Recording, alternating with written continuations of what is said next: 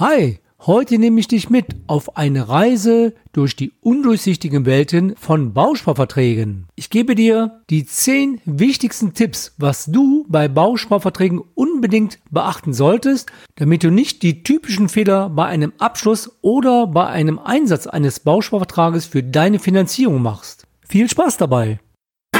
Herzlich willkommen zu meiner Podcast-Show, wenn es um deine Mäuse geht, der Finanzpodcast mit Alexander Katz. Hier bist du richtig, wenn du dein Geld nicht aus dem Fenster werfen, sondern lieber sinnvoll einsetzen möchtest und wenn du umsetzbare Tipps von einem wirklich unabhängigen Finanzexperten haben möchtest. Super, dass du am Start bist und jetzt viel Spaß mit dieser Episode.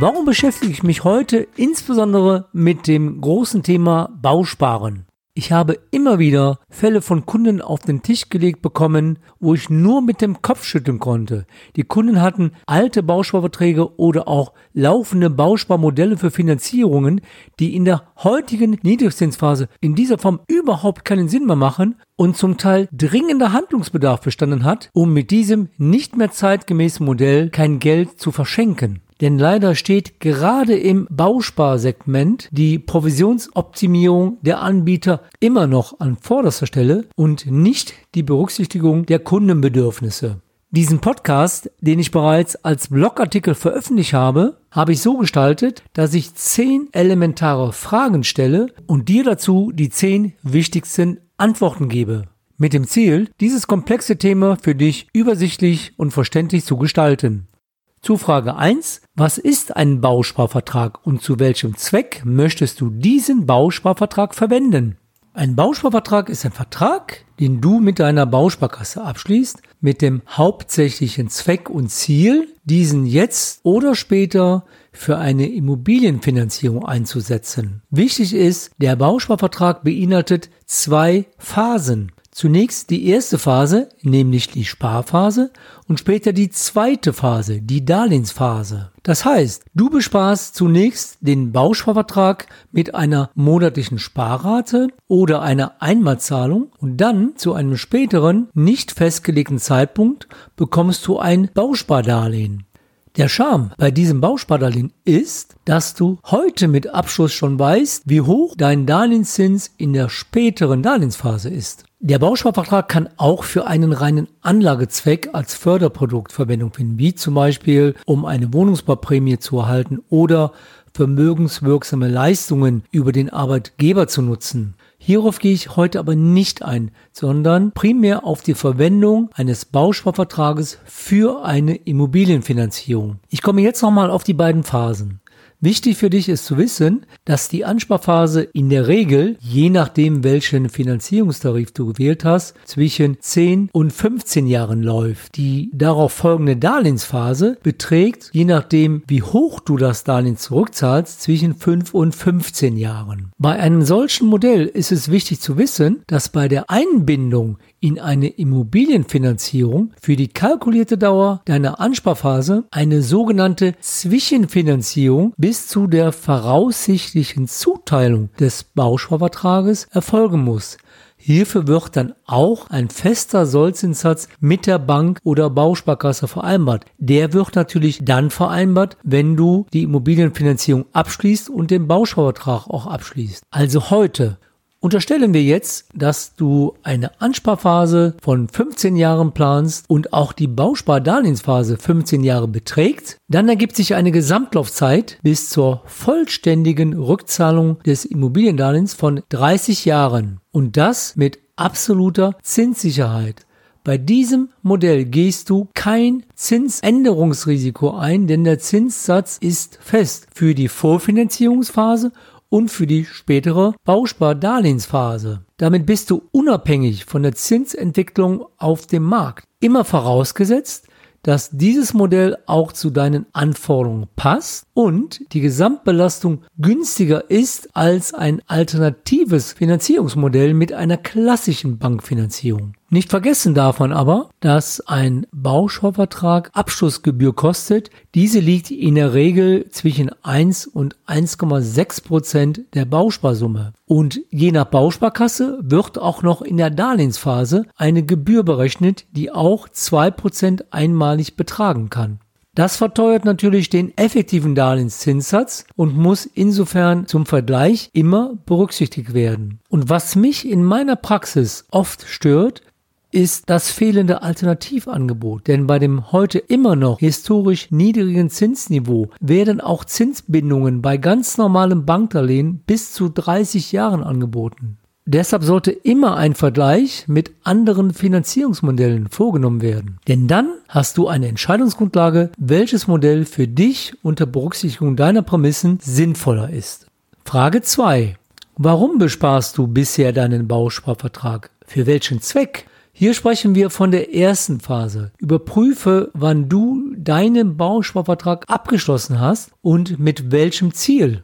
Wenn du zum Beispiel einen älteren Vertrag mit dem Ziel besparst, diesen für deine Immobilienfinanzierung einzusetzen, dann hättest du dir die Besparung dieses Vertrages vermutlich sparen können. Denn der mit Abschluss deines Vertrages garantierte Darlehenszins für die zweite Phase, also die Darlehensphase, wird heute nicht mehr den aktuellen Darlehenszinssätzen entsprechen und viel zu hoch sein. Dann hättest du nämlich das Guthaben vielleicht direkt für deine Finanzierung als Eigenkapital einsetzen können.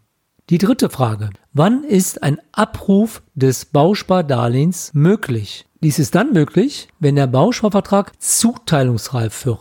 Was bedeutet jetzt zuteilungsreif? Es gibt verschiedene Stellschrauben, die wie Zahnräder zusammenpassen müssen, damit eine Zuteilung erfolgen kann. Hierzu gehört die Höhe deiner Bausparrate, der Zeitraum der Besparung, sowie das Verhältnis des erreichten Bausparguthabens zur Höhe des abgeschlossenen Bausparvertrages. Aus diesen Komponenten ergibt sich dann eine Bewertungszahl und diese Bewertungszahl bestimmt die Zuteilung. Die Bausparkassen dürfen aus gesetzlichen Gründen keine Zuteilungsgarantie für die Zukunft abgeben. Positiv ist aber anzumerken, dass die Abweichungen der Prognosen zu der verbindlichen Zuteilung in den letzten Jahren bis auf wenige Monate gering waren. Bei den meisten Bauspartarifen ist eine 40-prozentige Besparung für die Zuteilung erforderlich. Hast du zum Beispiel einen Bausparvertrag in Höhe von 50.000 Euro abgeschlossen, muss dieser mit 20.000 Euro bespart werden, damit du nach Zuteilung Anspruch auf das Bauspardarlehen hast.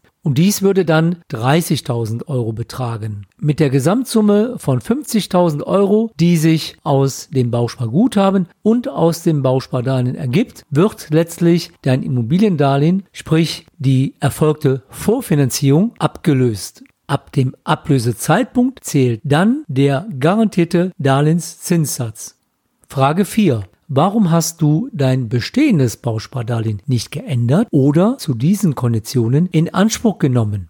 Vermutlich hast du dich um die Vertragsmodalitäten gar nicht mehr gekümmert oder gedacht, Klammer auf, aber nicht gewusst, Klammer zu, dass du ein bestehendes Bauspardarlehen mit fester Rate nicht vorzeitig zurückzahlen oder zu besseren Konditionen umschulden kannst. Aber genau diese mögliche Flexibilität zeichnet ein Bauspardarlehen aus. Und das Schöne daran für dich ist, du zahlst keine Entschädigung dafür. Und das ist der große Unterschied zu einem klassischen Immobiliendarlehen bei einer Bank mit fester Zins- und Tilgungsvereinbarung. Hier hast du nämlich nicht die Flexibilität und wenn du unter Umständen aus dem Vertrag rauskommst, zahlst du in der Regel eine zum Teil erhebliche Vorfälligkeitsentschädigung. Auf dieses Thema werde ich im Übrigen auch nochmals in nächster Zeit in meinem Blog eingehen. Frage 5. Warum spricht dich deine Finanzierungsbank oder Bausparkasse darauf nicht an?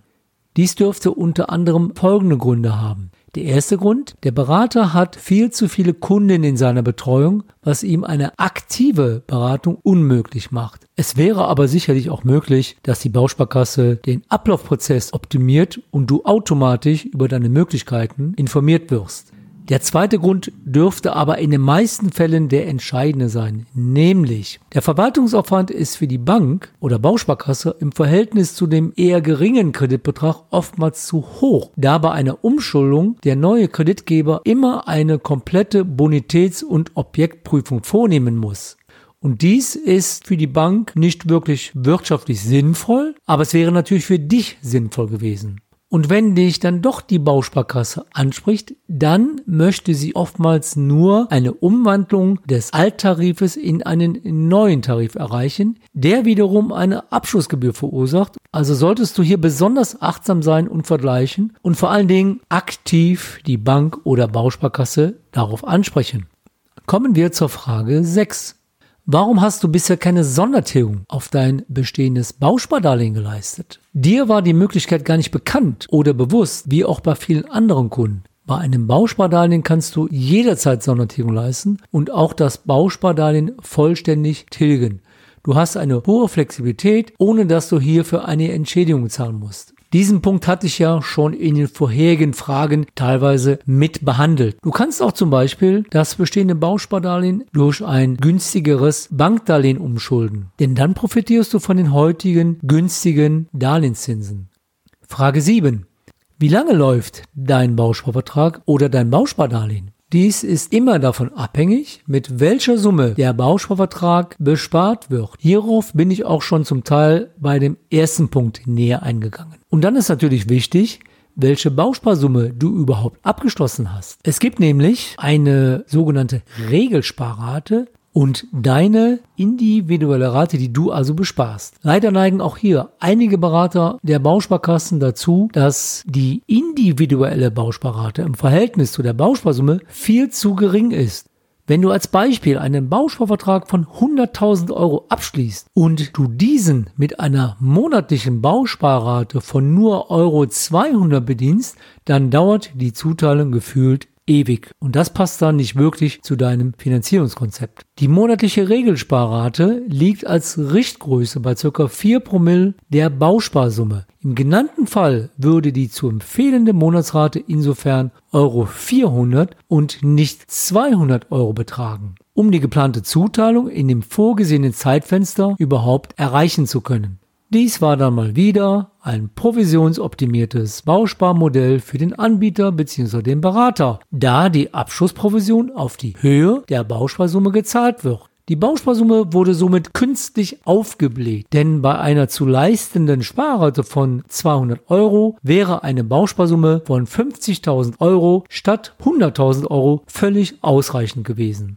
Frage 8. Wenn du den Bausparvertrag in eine Finanzierung bei deiner Bank eingebunden hast, kannst du deine Bausparrate in der Ansparphase auch reduzieren?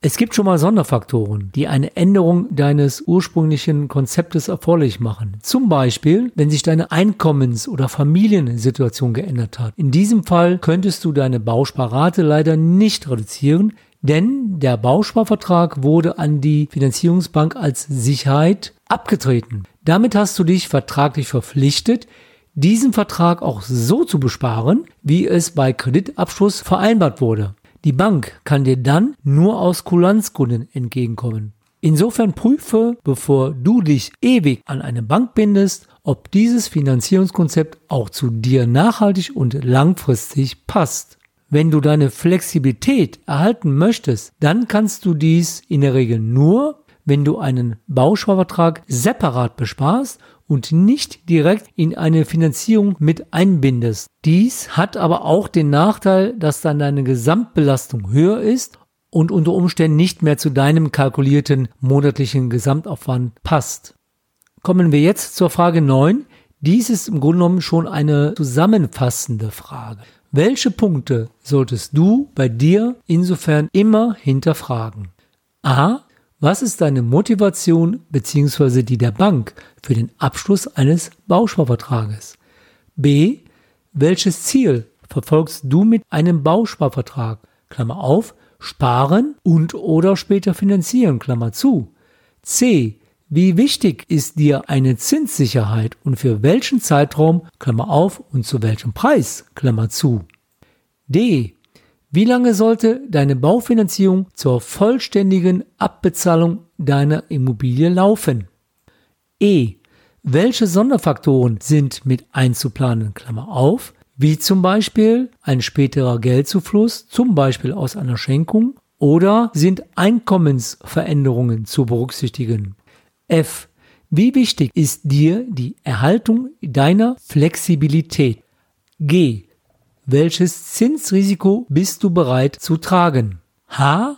Wie hoch ist die kalkulierte Gesamtbelastung bei dem Bausparmodell im Vergleich zu anderen klassischen Finanzierungsmodellen?